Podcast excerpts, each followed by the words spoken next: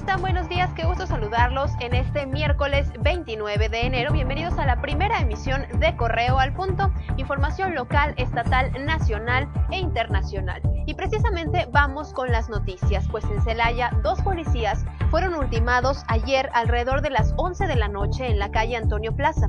Según primeros reportes, los oficiales fueron atacados por sujetos que iban a bordo de dos camionetas cuando circulaban en su patrulla entre la avenida Constituyentes y la entrada a la central camionera. Los elementos fallecidos son Francisco Javier Tapia Cañada José Carlos Aguirre Zamorano, con cuatro, con cuatro y dos años en la corporación respectivamente. Tanto la Secretaría de Seguridad Ciudadana como el gobierno municipal reprobaron el hecho de violencia.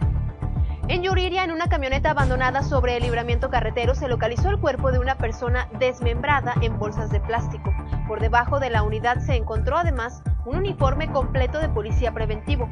El hallazgo se reportó minutos después de las 6 horas de este miércoles, cuando fue descubierta la camioneta afuera de un restaurante. Los restos al parecer pertenecen a un solo cuerpo. Esta mañana en el municipio de Salamanca fue encontrado el cuerpo de un hombre ejecutado. El hallazgo fue reportado minutos después de las 9 de la mañana cuando pobladores descubrieron el cuerpo en un terreno baldío de la calle Primero de Enero en la colonia La Esperanza. La víctima presentaba varias lesiones producidas por impactos de arma de fuego. Hasta el momento no se tienen más detalles del crimen.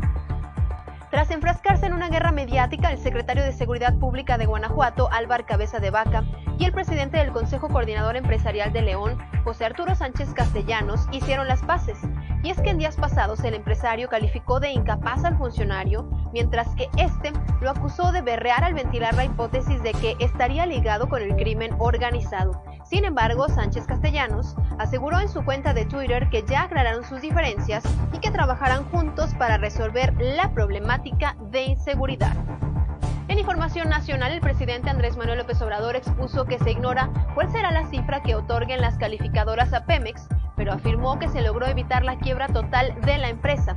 Durante su conferencia matutina se dio a conocer que de los 110 contratos que se entregaron a empresas con la reforma energética que se aprobó durante la gestión de Enrique Peña Nieto, solo una compañía está produciendo petróleo actualmente. En el ámbito internacional, el líder de Irán asegura que el llamado acuerdo del siglo presentado por Estados Unidos es un plan vicioso que fracasará y no se materializará en Palestina.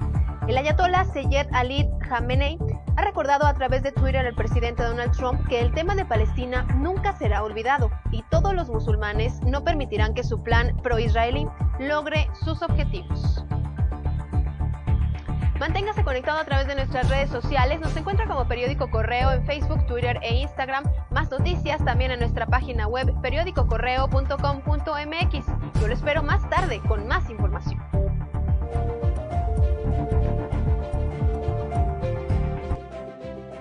Apazualtenses orgullosos de nuestras raíces, nuestras costumbres y tradiciones.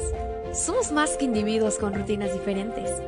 Somos niños que sonríen, amigos que se reúnen, jóvenes que soñamos, padres y madres que se ganan el pan de cada día por su familia, personas que recuerdan. Somos gente de retos y sobre todo de resultados. Somos artistas de la madera, somos músicos, deportistas, profesionistas, somos de los principales agricultores de Guanajuato. Nuestros sitios de interés y la gastronomía son nuestro fuerte y aún así nuestra calidez y hospitalidad nos caracterizan. Ven y enamórate de Apaseo el Alto.